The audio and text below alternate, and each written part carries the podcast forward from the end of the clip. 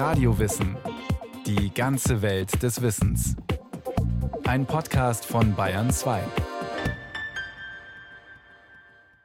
Politisches Handeln war für die Philosophin Hannah Arendt immer Ausdruck menschlicher Freiheit. Philosophie war für sie kein Rückzugsort für kluge Denker und Denkerinnen in der stillen Kammer. Hannah Arendt wollte sinnstiftende Öffentlichkeit gestalten. 1964. Hannah Arendt ist schlagartig weltberühmt. Für viele aber weniger in einem positiven Sinn. Es ist keine Frage, ich habe Menschen verletzt.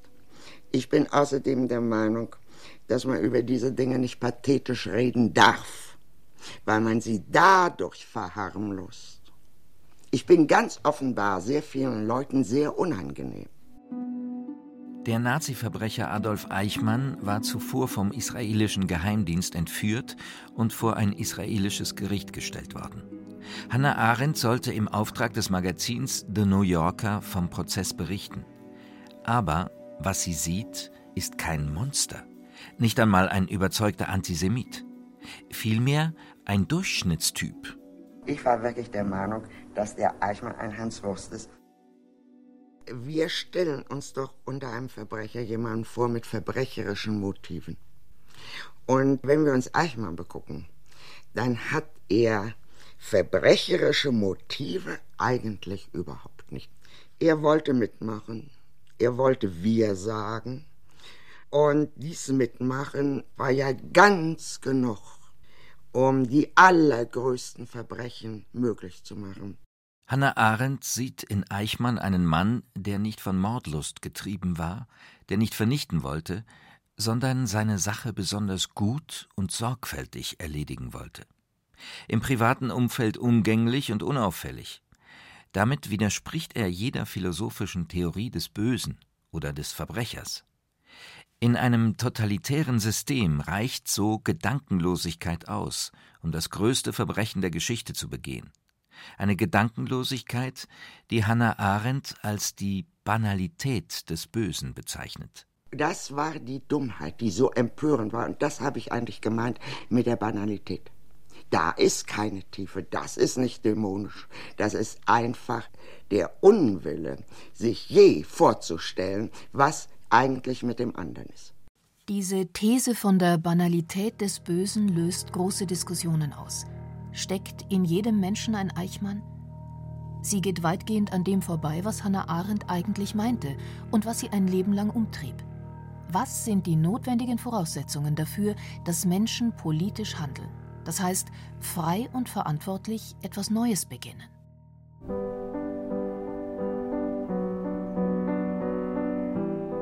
Hannah Arendt wird 1906 in Hannover geboren. Als sie drei ist, ziehen ihre Eltern nach Königsberg, wo auch die Großeltern leben. Ihr Großvater engagiert sich in der liberalen jüdischen Gemeinde. Im Regal stehen die Bücher großer Philosophen. Ihre Mutter ist eine selbstbewusste Sozialdemokratin. Ihre jüdische Herkunft spielt anfangs jedoch keine Rolle. Das Wort ist bei uns nie gefallen, als ich ein Kind war. Und es wurde mir zum ersten Mal entgegengebracht durch äh, antisemitische Bemerkungen von äh, Kindern auf der Straße. Mhm. Daraufhin wurde ich also sozusagen aufgeklärt. Als Makel versteht sie ihre Herkunft aber nicht, eher als Besonderheit. Der Unterschied bei uns war, dass meine Mutter auf dem Standpunkt stand, man darf sich nicht ducken. Man muss sich wehren. Wenn also, sagen wir mal, von den Lehrern antisemitische Bemerkungen gemacht wurden, dann war ich angewiesen, von zu Hause sofort aufzustehen, die Klasse zu verlassen, alles genau zu Protokoll zu geben. Dann schrieb meine Mutter einen ihrer vielen eingeschriebenen Briefe und die Sache war für mich natürlich völlig erledigt.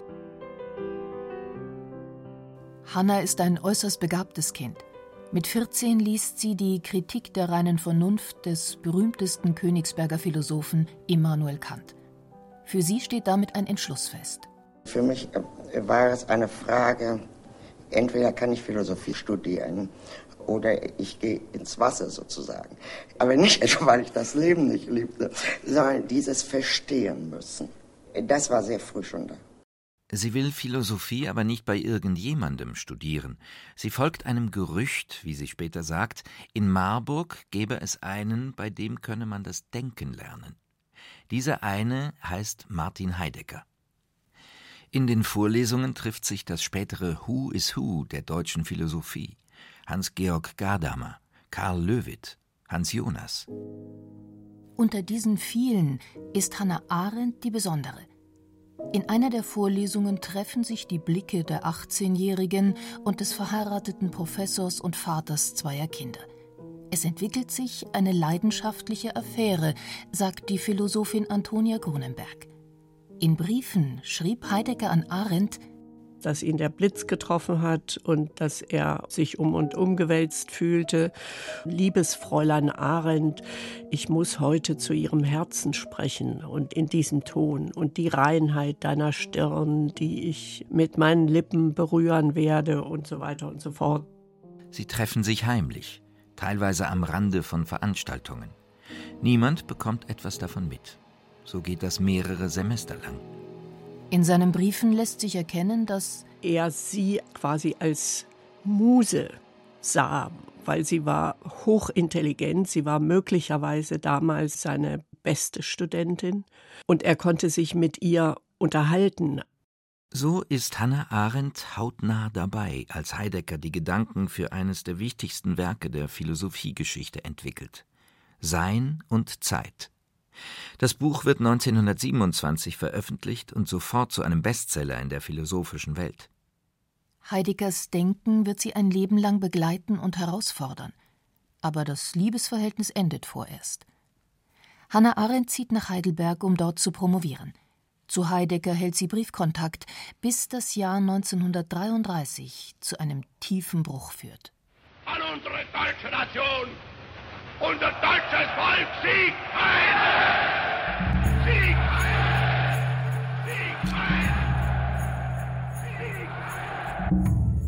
Hannah Arendt versteht sehr früh, welche Gefahr ihr durch die Nationalsozialisten droht.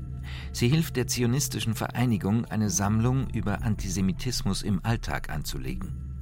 Heimlich, denn die Nazis bestritten anfangs solche Vorfälle gegenüber dem Ausland. Sie fliegt auf und wird verhaftet. Als sie wieder freikommt, gelingt ihr 1933 die Flucht nach Frankreich und später in die USA. Die Verfolgung durch die Nationalsozialisten, sagt sie später, hatte sie erwartet. Dagegen habe sie sich im Bereich ihrer Möglichkeiten gewehrt. Etwas anderes machte ihr mehr zu schaffen. Das persönliche Problem war doch nicht etwa, was unsere Feinde taten, sondern was unsere Freunde taten. Es war, als ob sich ein leerer Raum um einen bildete. Und die Geschichte habe ich nie vergessen. Was am schlimmsten war, auch Martin Heidegger fiel etwas zu Hitler ein. Er lässt sich 1933 zum Rektor der Universität Freiburg wählen. In seiner Antrittsrede spricht er von der Größe und Herrlichkeit dieses Aufbruchs. Professoren sollen die Führer der Studenten werden. Schon nach einem Jahr legt er das Amt nieder. Nach dem Krieg wird er mit einem Berufsverbot belegt. Zu einem öffentlichen Schuldeingeständnis kann er sich bis ans Ende seiner Tage nicht durchringen.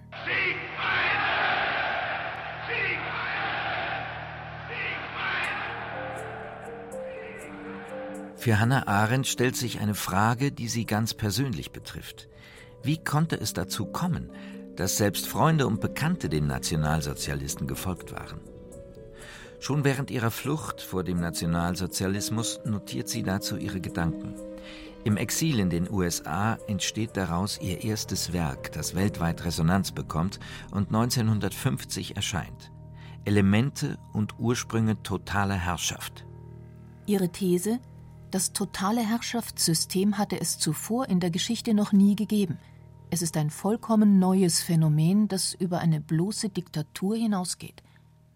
In diese Kategorie fallen für sie nur Stalins Sowjetunion und Hitlers Nazireich. Diese Systeme organisieren das, was sie Verlassenheit von Menschen nennt. Im totalen System ist jeder ganz auf sich allein gestellt und kann sich auf die Welt, die ihn umgibt, nicht mehr verlassen. Es gab keine Möglichkeit des Widerstandes, weil sie alle vereinzelt waren, weil sich nicht zehn zusammensetzen konnten und einander trauen. Der totale Staat vernichtet individuelle Regungen, das spontane Handeln. Die Menschen werden zu einer willenlosen Masse zusammengeschweißt. Es verschwindet das, was Hannah Arendt Öffentlichkeit nennt. Der Raum, in dem sich Menschen begegnen, austauschen, zusammentun und politisch handeln können.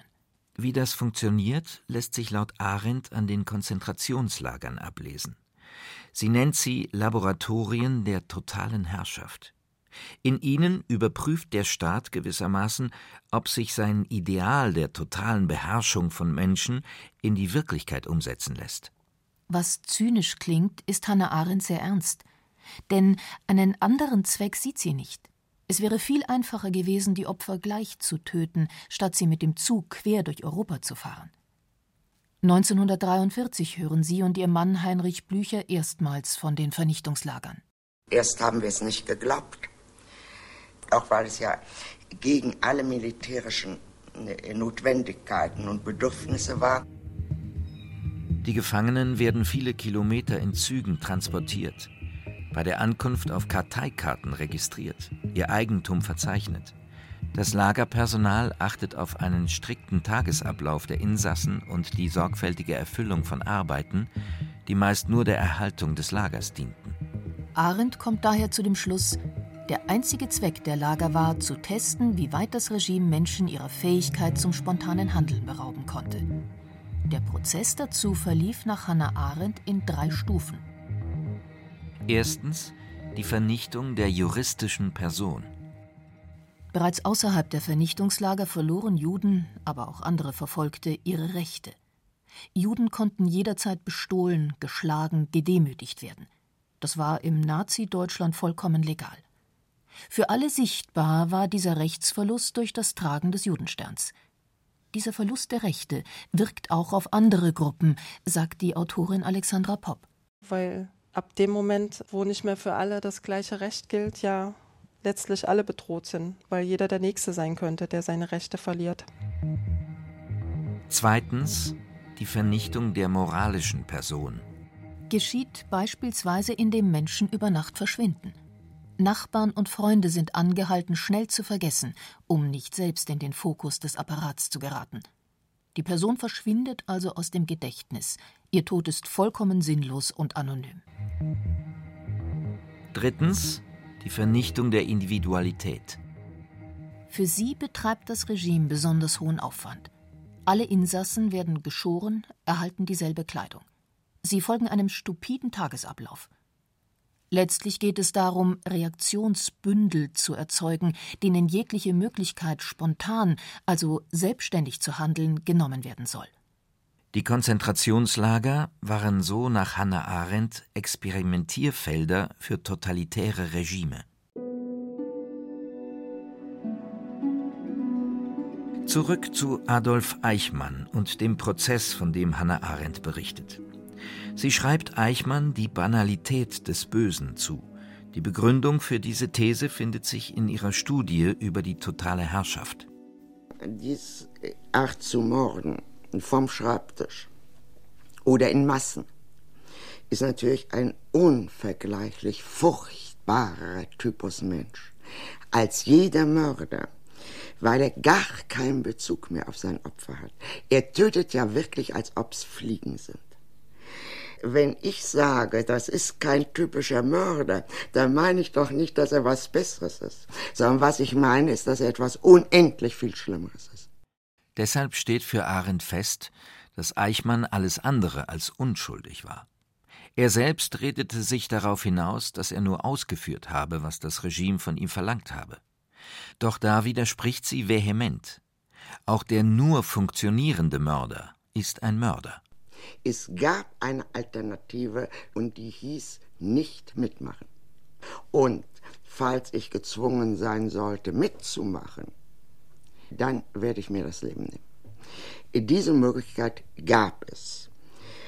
Dazu gehörte, dass man nicht wir sagt, sondern dass man ich sagt, dass man selbst urteilt. Eichmann wurde schuldig gesprochen und zum Tod durch Hängen verurteilt, was Hannah Arendt grundsätzlich unterstützt hat. Allerdings ist in der Forschung inzwischen weitgehend anerkannt, dass sie sich in ihm als Täter getäuscht hat. Denn so frei von niederen Motiven, wie sie ihn beschreibt, war er dann doch nicht. Er war durchaus ein überzeugter Antisemit. Eichmann war daher im Nachhinein betrachtet wohl das falsche Beispiel für ihre nach wie vor viel zitierte Analyse des bürokratischen Massenmords. Doch aller Gräueltaten zum Trotz schließt Arendt ihr Werk über die Elemente und den Ursprung totaler Herrschaft mit einem positiven Ausblick. Für sie ist die Möglichkeit des Menschen zum Neuanfang der Inbegriff von Freiheit und politischem Handeln. Diesen Gedanken konzipiert sie wenige Jahre später in ihrem eigentlichen Hauptwerk Vita Activa. Inhaltlich setzt sie sich darin intensiv mit Heideggers Philosophie auseinander. Ihn trifft sie auch 1950 erstmals wieder – Ihr Verhältnis bleibt kompliziert, aber sie verteidigt ihn stets gegen pauschale Verurteilungen. Heideggers Philosophie gibt ihr wichtige Anstöße, aus denen sie allerdings etwas vollkommen Neues macht, sagt Antonia Grunenberg, die das Hannah-Arendt-Zentrum an der Universität Oldenburg gegründet hat. Sie stülpt seine Argumentation um und gewinnt daraus ein Potenzial dafür, sich der Welt wieder zuzuwenden und ein Denken über das politische Handeln zu entwickeln. Wie ist es möglich, eine Welt zu begründen, in der man nicht in diese Falle hineintappt, die die totalitären Regimes aufgestellt haben? Prinzipiell folgt Hannah Arendt Heideggers Gedanken, dass Menschen in eine Welt geworfen sind. Die Welt war vor den Menschen da und überdauert sie. Menschen stellen diese Welt aber auch selbst her, indem sie beispielsweise Gebäude errichten, Kunstwerke entwerfen, Maschinen bauen. Ein Bestandteil dieser Welt ist die Öffentlichkeit, also der Raum, in dem sich Menschen begegnen, miteinander sprechen und handeln. Arendt und Heidegger interessiert vor allem, was dabei zwischen Menschen entsteht, also das Netz aus Beziehungen zu und Bezügen aufeinander. Heidegger betrachtet diese Öffentlichkeit in erster Linie als Gefahr für die Freiheit des Menschen. Denn dort regiert das Mann. Es kursieren also Meinungen, Vorurteile, Lebensweisen, die den Menschen einschränken und sein authentisches Selbst bedrohen. Für Hannah Arendt ist die Öffentlichkeit ebenfalls ein Wagnis. Man exponiert sich dem Lichte der Öffentlichkeit, und zwar als Person so dass in jedem Handeln die Person in einer Weise zum Ausdruck kommt wie in keiner anderen Tätigkeit. Allerdings ist nur in diesem Wagnis Freiheit überhaupt möglich. Sie kann für Hannah Arendt nur unter Menschen bestehen, niemals im Rückzug auf das authentische Selbst. Denn nur in der Öffentlichkeit können Menschen mit anderen zusammen politisch handeln. Das heißt, ein gemeinsames Interesse entdecken und sich dafür einsetzen. Irgendein öffentliches Interesse betrifft jetzt eine bestimmte Gruppe von Menschen, eine Nachbarschaft oder auch nur ein Haus oder eine Stadt oder eine anders gelagerte Gruppe, ja? Dann werden diese Leute zusammenkommen und sie sind sehr gut imstande, in diesen Dingen öffentlich zu handeln. Nur in der Öffentlichkeit kommen Menschen mit ihrem individuellen Sein zum Vorschein. In der Weise, wie jemand spricht und handelt, zeigt sich, wer jemand ist. Nicht nur in diesem Punkt widerspricht Hannah Arendt ihrem Lehrer Heidegger. Für ihn hängt die Freiheit des Menschen auch davon ab, wie er mit dem eigenen Tod, der eigenen Endlichkeit umgeht. In der Regel lassen wir uns nicht auf die Freiheit ein, klammern uns an Überzeugungen und Dingen fest und leben gerade deshalb nicht frei, das heißt für Heidegger nicht authentisch als wir selbst. Für Hannah Arendt gründet die Freiheit des Menschen im Gegensatz dazu in seiner Gebürtlichkeit, wie sie sie nennt, oder Natalität. Weil wir also einst geboren wurden, können wir etwas Neues anfangen. Das heißt für sie vor allem die politische Landkarte ändern. Arendt verfolgt Bürgerbewegungen und Revolutionen daher oft mit Sympathie. Wie politisches Handeln ausgeht, können wir nicht wissen. Gerade das macht seine Freiheit aus. Erst im Rückblick bekommt die Geschichte einen scheinbar schlüssigen Verlauf. Menschen können selbst nur etwas Neues anstoßen. Wohin ihr Vorstoß aber letztlich im Netz der Beziehungen und der Kommunikation zwischen Menschen führt, ist offen. Wir fangen etwas an. Wir schlagen unseren Faden in ein Netz der Beziehungen. Was daraus wird, wissen wir nie. Das ist ein Wagnis. Und nun würde ich sagen, dass dies Wagnis nur möglich ist im Vertrauen auf die Menschen. Die totale Herrschaft macht daher das freie politische Handeln nahezu unmöglich. Aber auch in liberalen Gesellschaften ist es bedroht. In der Vita Activa teilt Hannah Arendt menschliche Tätigkeit in drei Typen ein: in Arbeiten, Herstellen, politisches Handeln. Um die Unterschiede zu erklären, beschreibt sie das Zusammenleben in der antiken Polis. Damals waren diese Tätigkeiten noch klarer voneinander zu trennen als heute. Arbeiten bedeutet demnach, das Notwendige fürs Überleben zu tun, also den Lebensunterhalt sichern. Arbeit bringt nichts Beständiges hervor. Essen, Trinken, Wärme. Ihre Kehrseite ist deshalb der Konsum dieser kurzlebigen Dinge. Herstellen bedeutet dagegen, Dinge zu entwerfen, die langfristig Bestand haben können und damit die Welt bilden also einen Tisch, ein Haus, ein Kunstwerk zu entwerfen. Politisches Handeln ist nur außerhalb dieser Sphären möglich, auf dem zentralen Marktplatz, wo sich die freien Bürger treffen, die frei sind, weil sich Sklaven um den Hausstand kümmern und sie somit vom Lebensnotwendigen unabhängig sind. Bedrohlich ist nun aus Arends Sicht, dass das, was sie als Arbeiten beschreibt, in alle Bereiche vordringt. Die Regierung beispielsweise wird immer mehr zu einem Hausstand, der organisieren muss, dass es allen wirtschaftlich gut geht. Politik wird so zur Verwaltung. Das ist aber nicht Arends Idee vom freien politischen Handeln. Der Mensch reiht sich so ein in den sinnfreien Kreislauf aus Arbeit und Konsum. Die Welt zu gestalten, politisch und handwerklich, das hat immer weniger Priorität. Das ist deshalb wieder so unheilvoll, weil wieder darin eine Weltlosigkeit sich kundtut. Es liegt einem nichts mehr daran, wie die Welt aussieht.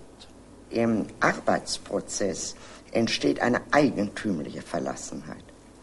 Und diese Verlassenheit ist dieses auf sich selbst zurückgeworfen werden, indem nun das Konsumieren gewissermaßen an die Stelle aller eigentlich relevanten Tätigkeiten ja. tritt.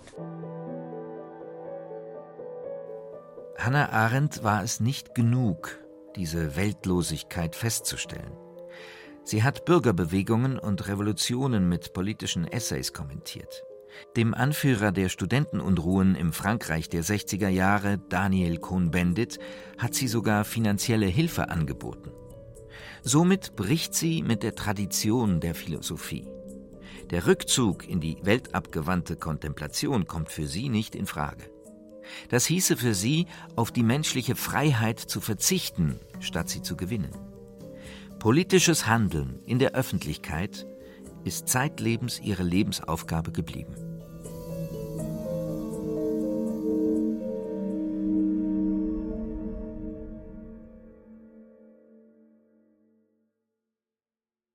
Fabian Mader war das mit seinem Porträt der Philosophin Hannah Arendt. Das war eine weitere Folge des Radio Wissen Podcast aus der Philosophie. Regie führte Christiane Klenz. In der Technik war Birgit Vetter. Es sprachen Julia Fischer und Stefan Merki. Redaktion Bernhard Kastner.